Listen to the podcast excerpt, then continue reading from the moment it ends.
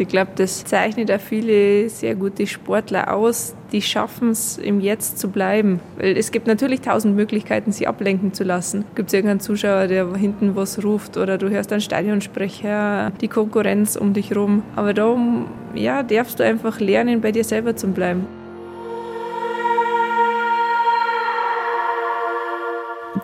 War gerade die Laura Dahlmeier und ich glaube, viele von euch kennen sie. Sie ist mehrfache Olympiasiegerin in der Disziplin Biathlon und als Garmischerin ein Kind der Berge. Und wir, wir sind alle keine mehrfachen Olympiasiegerinnen, aber wir sind die Bergfreundinnen und das ist der Podcast für dein Leben mit den Bergen. Ist ja auch was. Ich bin die Toni und mit mir sind hier die Anna. Hi. Und die Kadi. Hallo. Und dies ist unsere letzte Folge zu unserem großen Thema Sport versus Genuss. Dazu können wir nämlich was sagen, auch wenn wir keine Olympiasiegerinnen sind. Noch nicht. Noch nicht.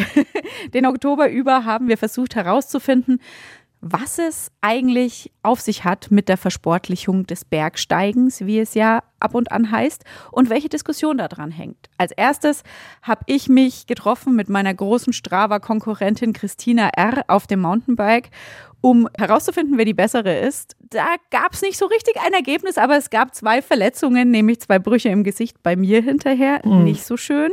Im Talk haben wir das dann auch nochmal Revue passieren lassen und uns überlegt, ob es denn überhaupt heißen muss, Sport versus Genuss, unser großes Thema, oder vielleicht auch Sport und Genuss heißen kann. Und im Service, da hat die Toni den Genuss groß geschrieben und eine Achtsamkeitsmeditation gemacht und ein paar Tipps für mehr Achtsamkeit am Berg mitgenommen. Und jetzt, Anna, was passiert in unserer letzten Folge? Ja, wir sind im großen Finale unseres Themas angekommen und da durfte ich mal bei einer Profisportlerin nachfragen, wo bei ihr jetzt genau diese ominöse Grenze zwischen Sport und Genuss so verläuft. Laura Dahlmeier. Die hat nämlich, wie Toni vorhin schon gesagt hat, in ihrer ersten Karriere als Biathletin mega abgeräumt. Also nicht nur bei den Olympischen Spielen, sondern auch bei Weltmeisterschaften hat sie allein sieben Goldmedaillen und viele weitere eingefahren. Ähm, bei den Olympischen Spielen selbst wurde sie in zwei Disziplinen, in Sprint und Verfolgung, erste. Bronze hat sie geholt im Einzel und dann bald danach, im Mai 2019, erklärte sie mit 25 Jahren, plötzlich das Ende ihrer Biathlon-Karriere. Also prinzipiell finde ich das ja sehr begrüßenswert, mit 25 Jahren schon seine Karriere zu beenden. so ganz selbstbestimmt. Aber ich frage mich schon, warum sie das gemacht hat. Ja, da bist du auch tatsächlich nicht die Einzige. Das haben sich in dem Moment sehr viele gefragt. Und ich kann euch jetzt schon sagen, seitdem ich mit ihr gesprochen habe, leuchtet es mir irgendwie ganz schön ein. Ja. Und jetzt Jetzt beschäftigt sie sich mit anderen Dingen, die viel mit den Bergen zu tun haben. Nämlich nimmt sie super viel an Bergläufen teil, wo sie auch schon den einen oder anderen Rekord gerissen hat. Klar. sie klettert wahnsinnig viel und auch wilde Sachen, jetzt mal sehr verkürzt gesagt, und studiert obendrein noch Sportwissenschaften.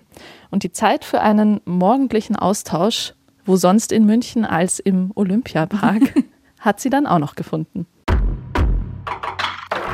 Guten Morgen, liebe Laura. Hi, Christiana, guten Morgen. Du bist heute nach München gefahren von Garmisch. Richtig. Damit wir uns unterhalten über unser wunderbares Monatsthema Genuss versus Sport. Ich habe mich im Vorfeld gefragt, ob du als Sportlerin mit dieser Gegenüberstellung überhaupt irgendwas anfangen kannst. Tatsächlich habe ich mir bei dem Titel auch gedacht, das ist gar nicht so einfach, beziehungsweise ich jetzt nicht als Gegenüberstellung sehen, sondern okay. immer eigentlich so als ein Miteinander das jetzt nicht automatisch gemeinsam erscheint, aber ich glaube, es passt einfach auch perfekt zusammen und ich darf es nicht so gegeneinander aufwiegen. Aber passt perfekt zusammen im Sinne von, ist es eigentlich das Gleiche? Mm, also ich glaube, es gehört immer irgendwie dazu. Also wenn ich sportel, dann hat es schon auch was mit Genuss zu tun, auch wenn es währenddessen vielleicht nicht immer Genuss ist. Mhm, okay. Also so, dass ich das sehen. Also wie gesagt, ich bin viel beim, beim Sport unterwegs und wenn ich das nicht irgendwie genießen würde, dann glaube ich, macht es ja gar keinen Sinn. Kannst du das irgendwie definieren? Also im Rückblick auf das, was du alles schon so gemacht hast in deinem Leben, ob es so einen Punkt gibt, an dem du sagst, hier ist Schluss mit dem Genuss? Ich glaube, das habe ich fast immer an irgendeinem Punkt. Also wenn ich jetzt zurückblicke auf meine Biathlonrennen, mhm. also das glaube ich nicht, dass wirklich ein hartes und anstrengendes Rennen, egal ob das jetzt Biathlon ist oder irgendwas anderes, dass das von Anfang bis Ende Genuss ist. Also den Sportler möchte ich mal sehen, der jedes Rennen genießt. Also das ist aus meiner Sicht, glaube ich, Quatsch. Ich glaube, man kann das nicht immer genießen, sondern das ist eine Herausforderung. Man geht an die Grenze, man geht da manchmal auch drüber. Ich habe da schon oft so ein Selbstgespräch mit mir geführt und mir gedacht, hey, was, was mache ich denn da eigentlich? Das ist so anstrengend, das ist so hart. Warum bin ich heute in der Früh überhaupt aufgestanden und habe das gemacht? Mhm. Und wenn ich aber dann mein Ziel erreicht habe, dann war das wirklich so wahrer Genuss. Und das ist ja das Schönste, wenn du das Ziel erreichen darfst. Als ich da als Sportlerin ganz oben gestanden bin, aber genauso auch beim Bergsteigen, wenn du dann auf dem Gipfel bist, das ist halt wahrer Genuss. Aber klar, währenddessen oder in der Früh um vier, wenn der Wecker klingelt und es ist kalt und es ist dunkel und du denkst, was, was mache ich denn da? Also wer mhm. das genießt, ähm, ja, Respekt. ich, ich, genieße es sicherlich nicht immer. Darum, glaube ich, bedingt sie das so gegenseitig. Mhm. Das heißt quasi, wenn du dann diesen inneren Dialog so gehabt hast, warum mache ich das jetzt eigentlich und so, ist dann die Antwort so dieses, ja, es wird sich dann schon rentieren? Genau, eigentlich schon in die Richtung, dass ich sage, jetzt gilt es einfach so gewisse Barrieren zum Überwinden, auf die Zähne zu beißen, mhm. durchzuziehen mhm. und am Schluss, ja, rentiert sie das auf jeden Fall. Das rentiert sie eigentlich immer. Was fällt dir da zum Beispiel ein? Wann hast du das letzte Mal diesen Sommer zum Beispiel so richtig auf die Zähne gebissen?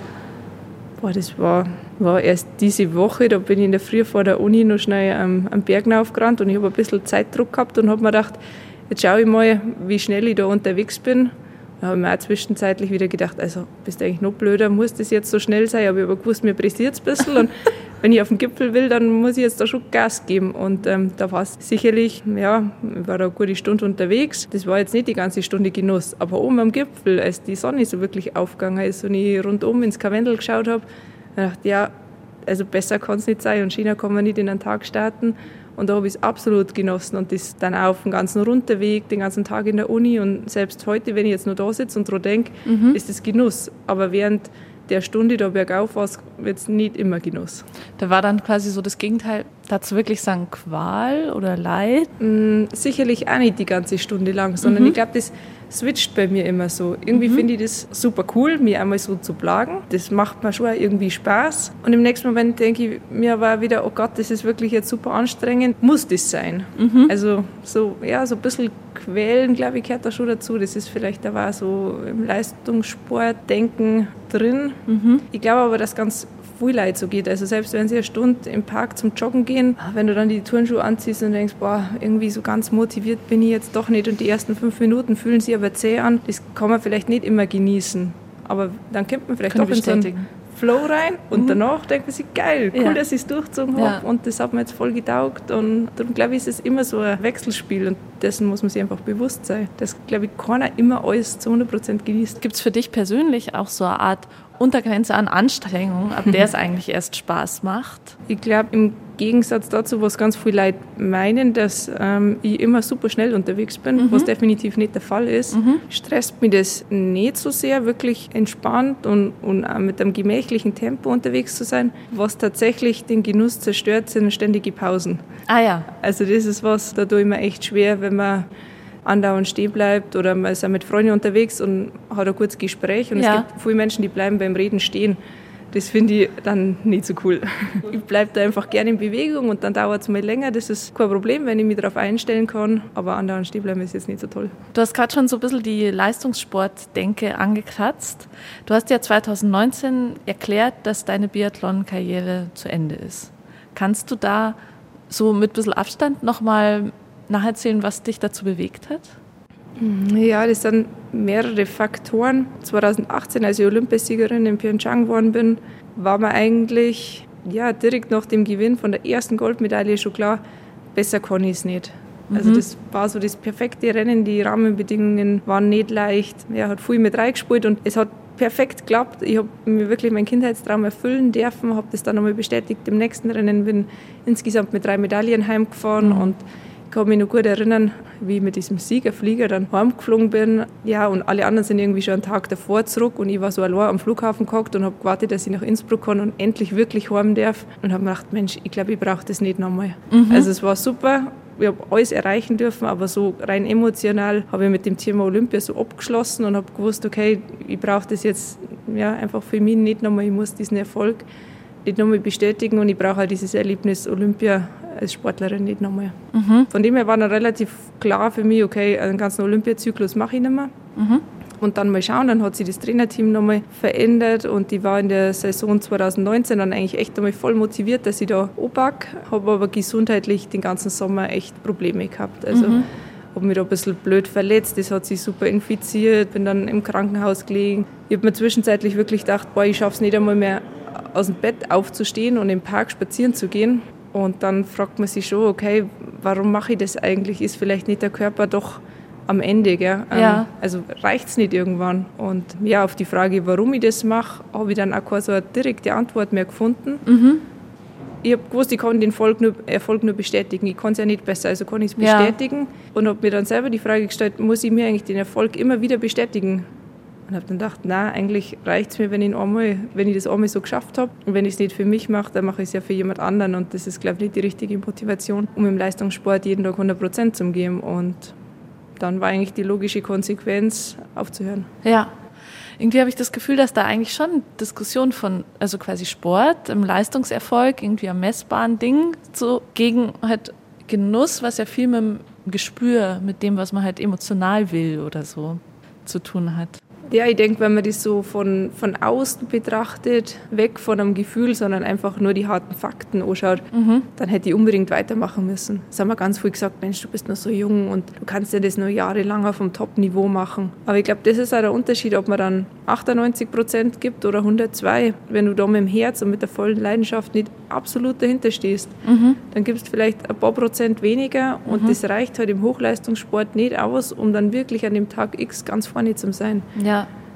Und dann am Schluss sagt dann noch jemand, jetzt hast du es aber verpasst und hat es wieder sein müssen. Also das gibt ja immer negative Stimmen. Und ja. ähm, darum ist, glaube ich, das Wichtigste, dass man einfach selber dahinter steht. Und mir hat das so eindrücklich gezeigt, ich weiß genau, wie ich da im September in München in irgendeiner blöden Klinik gelegen bin und mir gedacht habe, ich schaffe es nicht mal in diesen englischen Garten, da von einer Bank zur nächsten zu gehen. Und so möchte ich Hochleistungssport machen und habe mir dann so eigentlich selber das Wort gegeben, wenn ich das nochmal schaffe, nochmal zurückzukehren. Und ich habe zwei Medaillen gewonnen bei den darauffolgenden Weltmeisterschaften, dann muss ich sofort aufhören, weil ähm, ich mache mich da selber kaputt. Mhm. Und seitdem machst du jetzt, habe ich das Gefühl, eher so Sportarten, die noch nicht so ganz versportlicht sind, also in diesem olympischen Sinne, dass quasi so ganz klare Wettbewerbsbedingungen und Messbarkeiten und Standards geschaffen wurden. Also du machst Bergläufe, du gehst Skibergsteigen ganz viel, du gehst super viel klettern und bist auch super alpin unterwegs. Spielt da das Naturerlebnis, nehme ich mal an, auch eine andere Rolle als beim Biathlon, oder? Ja, der Abenteuerfaktor, Freiheitsfaktor, vielleicht der Genuss steht da mhm. viel weiter oben und Sport, Regeln viel weiter hinten. Mhm das war mir irgendwann auch zu viel Struktur. Du hast als Biathlet kriegst du im April deinen Plan und du weißt genau, was passiert die nächsten zwölf Monate. Wann sind mhm. die Lehrgänge, wann sind die Wettkämpfe? Ich habe genau gewusst, ich habe eine Woche Urlaub im Juli, ich habe eine Woche Urlaub im September und dann das nächste Mal wieder im April. Und da war eigentlich recht, ich mache Sponsorentermine. Und das war mir irgendwann schon auch sehr eng. Mhm. Und das genieße ich jetzt absolut, einfach auch die Freiheit zu haben. Wenn ich weiß, okay, jetzt am Wochenende ist schön Wetter und ich habe einen Spätzl, der Zeit hat, ja, dann, dann fahren wir da hin, wo die Bedingungen gut sind und können wirklich unsere Bergerlebnisse oder Abenteuer so ausleben. Mhm. Aber du bist ja schon im Leistungssport auch groß geworden und mhm. da so total beheimatet. Ertappst du dich manchmal dabei, dass dir das dann irgendwie fehlt? das ist eine gute Frage. Also wie gesagt, ich liebe die Freiheit und mir war das immer zu viel Struktur und mhm. manchmal geht sie mir aber auch ab. Bei so einem Trainingsplan, da weißt du halt auch, okay, am Vormittag zwei, drei Stunden Training, am Nachmittag nochmal und alles andere wird einfach untergeordnet. Mhm. Und du bist ja immer mit Sportlern umgeben, die genauso denken und genauso ticken. Also da ist klar, was weiß ich, Montag in der Früh um halb neun, egal wie das Wetter ist, da wird jetzt das Training runtergeradelt. Wenn ich jetzt mit Spätzl rede, ah ja, jetzt heute, ach, eine Stunde später oder gehen wir doch Kaffee trinken oder machen wir was anderes. Und da denke ich mir manchmal, es wäre cool, ja, halt im Sport alles unterzuordnen. Mhm. Aber klar, das verändert sich und es gibt ja immer Pro und Contra. Ja, aber das gibt man manchmal ein bisschen ab.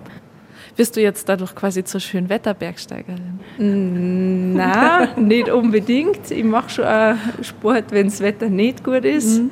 Aber ich war jetzt mal oder ein Praktikum gemacht bei den Biathleten im Nachwuchsbereich und da haben wir eine Woche trainiert und es war ja fast eigentlich eine ganze Woche schlecht Wetter und ich mhm. habe viel mittrainiert und habe mir gedacht, Mensch, ich habe das wirklich schon lange nicht mehr gemacht, am Vormittag mhm. bei absolutem Schiffwetter mit den Skiroller im Stadion da meine Runden zu laufen, weil sonst mache ich halt da Büro oder tue für die Uni lernen und mache irgendwas anderes und ja, es wird dann schon irgendwann wieder schön Wetter oder ich gehe dann halt mal in den Kraftraum oder mache Indoor was oder gehe zum Bouldern. Aber ja, ich bin jetzt nicht mehr so viel draußen gewesen, wirklich bei grausigem Wetter.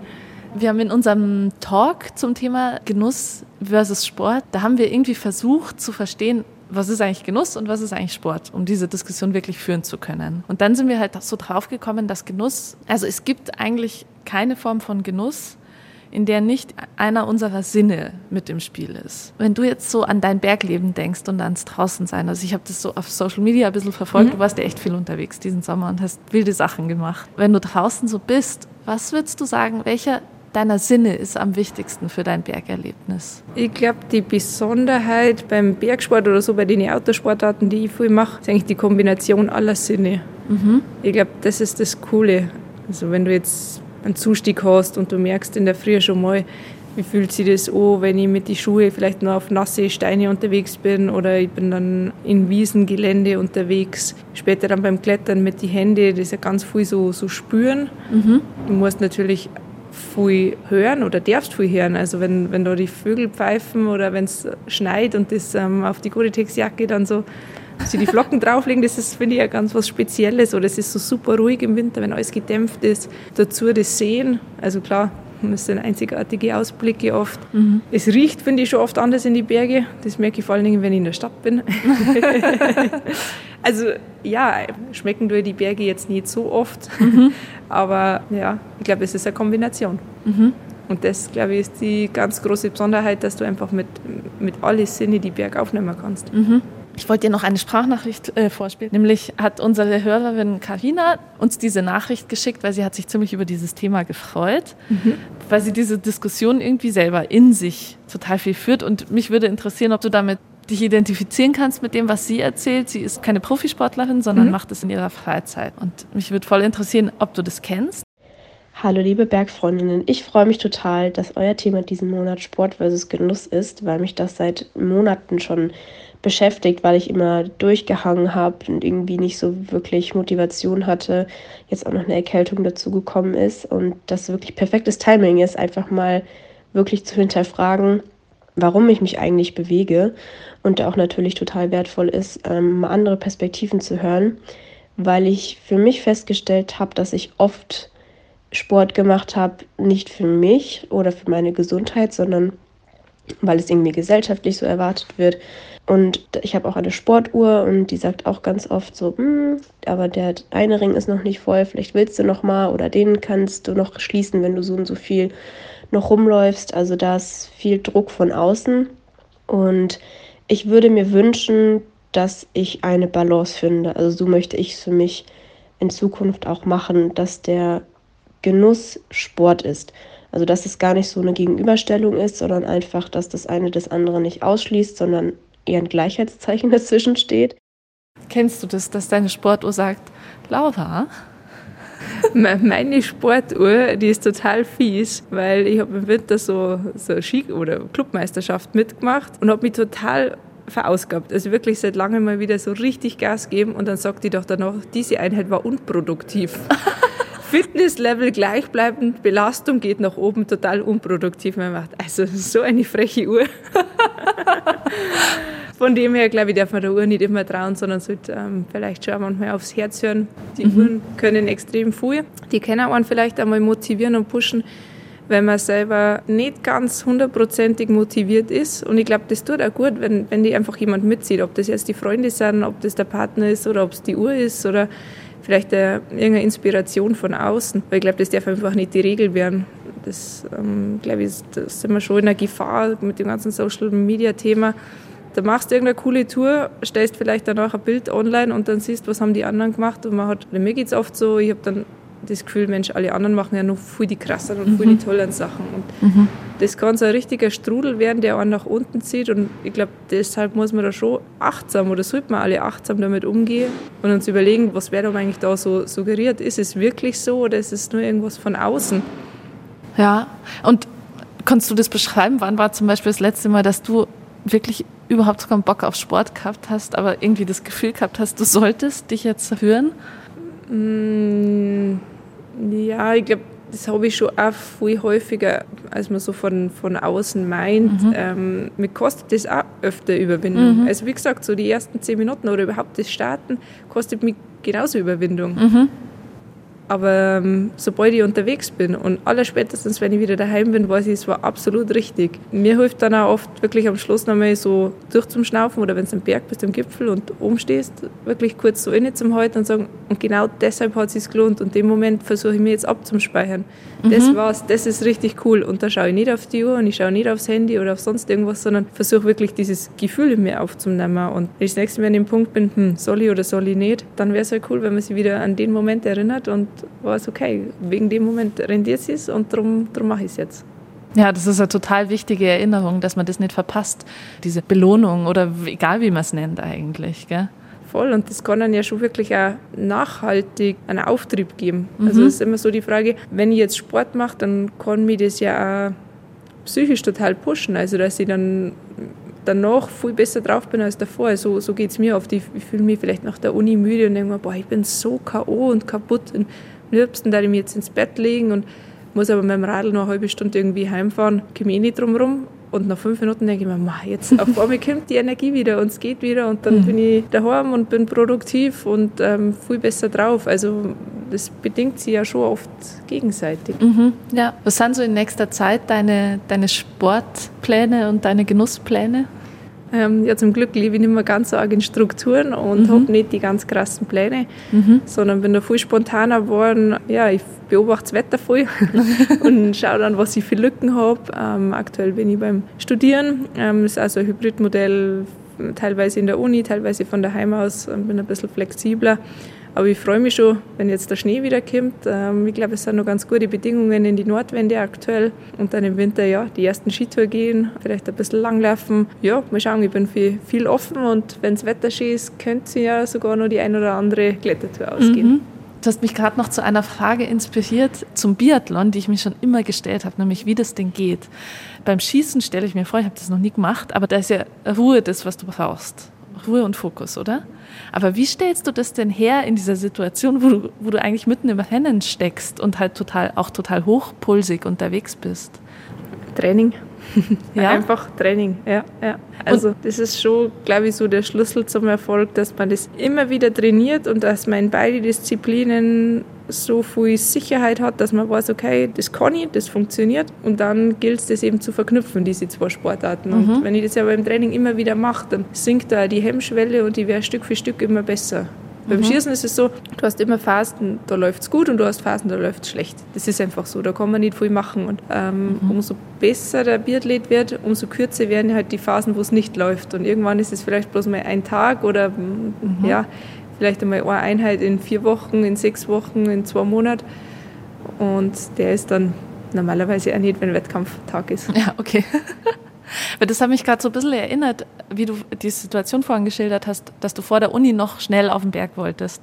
Und dann zu sagen, also man ist eigentlich in so einer gewissen Form von Stress, also nicht nur im Kopf, sondern auch im Körper, weil der manifestiert sich ja im Körper. Und dann aber bist du oben und schaltest total bewusst um in diesen Ruhemodus und ich genieße das jetzt ich genieße jetzt dieses, wo ich mich jetzt befinde und dann den, den Stress so abzustreifen. Ist das vielleicht fast sogar ein bisschen ähnlich? Also ich, ich denke schon, das ist so ein bisschen Schalter an aus. Mhm. Oder beim Klettern ist es ja vielleicht auch öfter so, mal einen Zustieg, gibt dann nochmal Gas ja. ähm, oder steigt am Anfang ein paar leichte Seillängen vor, wo es wirklich um Speed geht. Und dann kommt irgendwann echt eine schwierige Stelle, die Krux. Und da musst du ja absolut bei dir selber sein und genau überlegen, hey, was mache ich jetzt da, welchen Griff nehme ich, wo platziere ich die Füße, wo ist die letzte Sicherung. Und ich glaube, das kann ich relativ gut, das hat auch der Leistungssport einfach so gelernt, dass ähm, mhm. ich da ausblenden kann, mich auf das Jetzt konzentrieren, wirklich, dass ich da voll fokussiert bin. Und dann gibt es nichts anderes wie die drei, vier Züge, zack, und dann ist der Schalter wieder umgelegt und ja, es geht wieder weiter, wieder vor. Das ist eigentlich wirklich total schön, weil in dem, was du gerade beschrieben hast, verbindet sich bei mir das, was ich jetzt im Laufe unserer vier Folgen auch gelernt habe. Wir hatten da zum Beispiel so eine Achtsamkeitsmeditation, die halt, die halt auch nochmal wachgerufen hat, dass es so sehr darum geht, im Jetzt zu sein. Und dass, wenn du sagst, eigentlich ist der Leistungssport, was, was genau diese Fähigkeit schult, im Jetzt zu sein, dann merkt man doch, es geht voll Hand in Hand. Ja, absolut. Und ich glaube, das zeichnet auch viele sehr gute Sportler aus, die schaffen es, im Jetzt zu bleiben. Weil es gibt natürlich tausend Möglichkeiten, sie ablenken zu lassen. Gibt es irgendeinen Zuschauer, der hinten was ruft oder du hörst einen Stadionsprecher, ähm, die Konkurrenz um dich rum. Aber da ja, darfst du einfach lernen, bei dir selber zu bleiben. Und es hat schon viel mit so Achtsamkeit auch zu tun. Das lassen wir jetzt mal als so Schlussworte stehen, würde ich sagen. Sehr gern. Hat Spaß ähm. Ja, viel Spaß in die Berge und genießt es. Machen wir. Danke. Danke.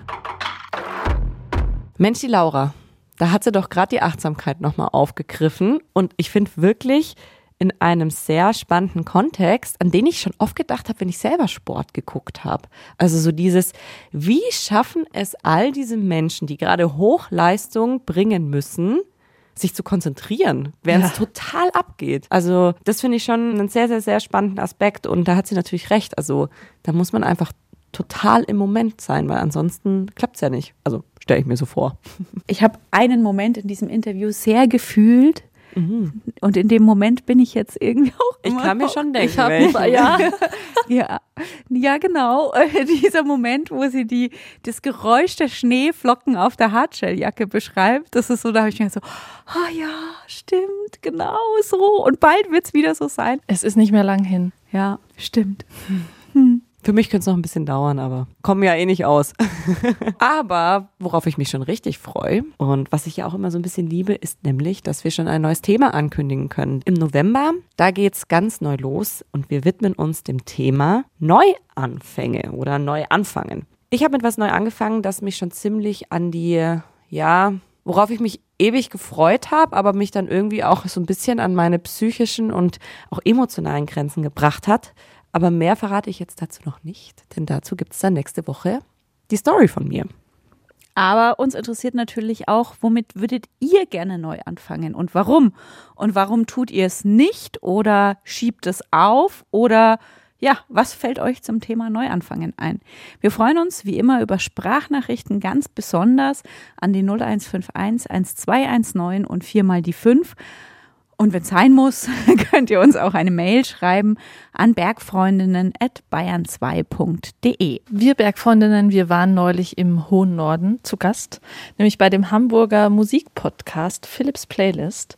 Den Link dazu findet ihr in den Show Notes. Und wir waren zu Gast in der Folge, in der es um Musik für die Berge ging und durften da ein bisschen nochmal von der Alpenüberquerung erzählen und in Erinnerungen schwelgen.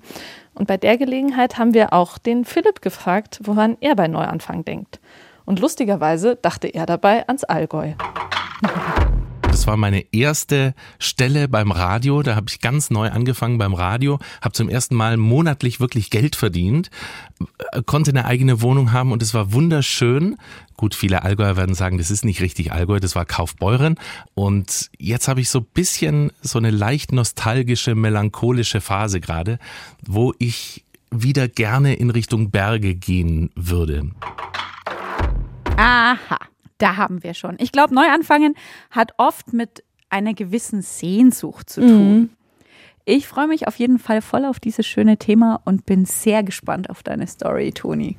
Ich auch. Ich freue mich auch sehr. Ich freue mich auch. Aber zum Abschluss gibt es jetzt noch ein paar Infos. Wir haben ja immer noch ein paar ganz super spannende Infos für euch am Ende. Die Kathi Nachbar hat Sport vs. Genuss redaktionell betreut.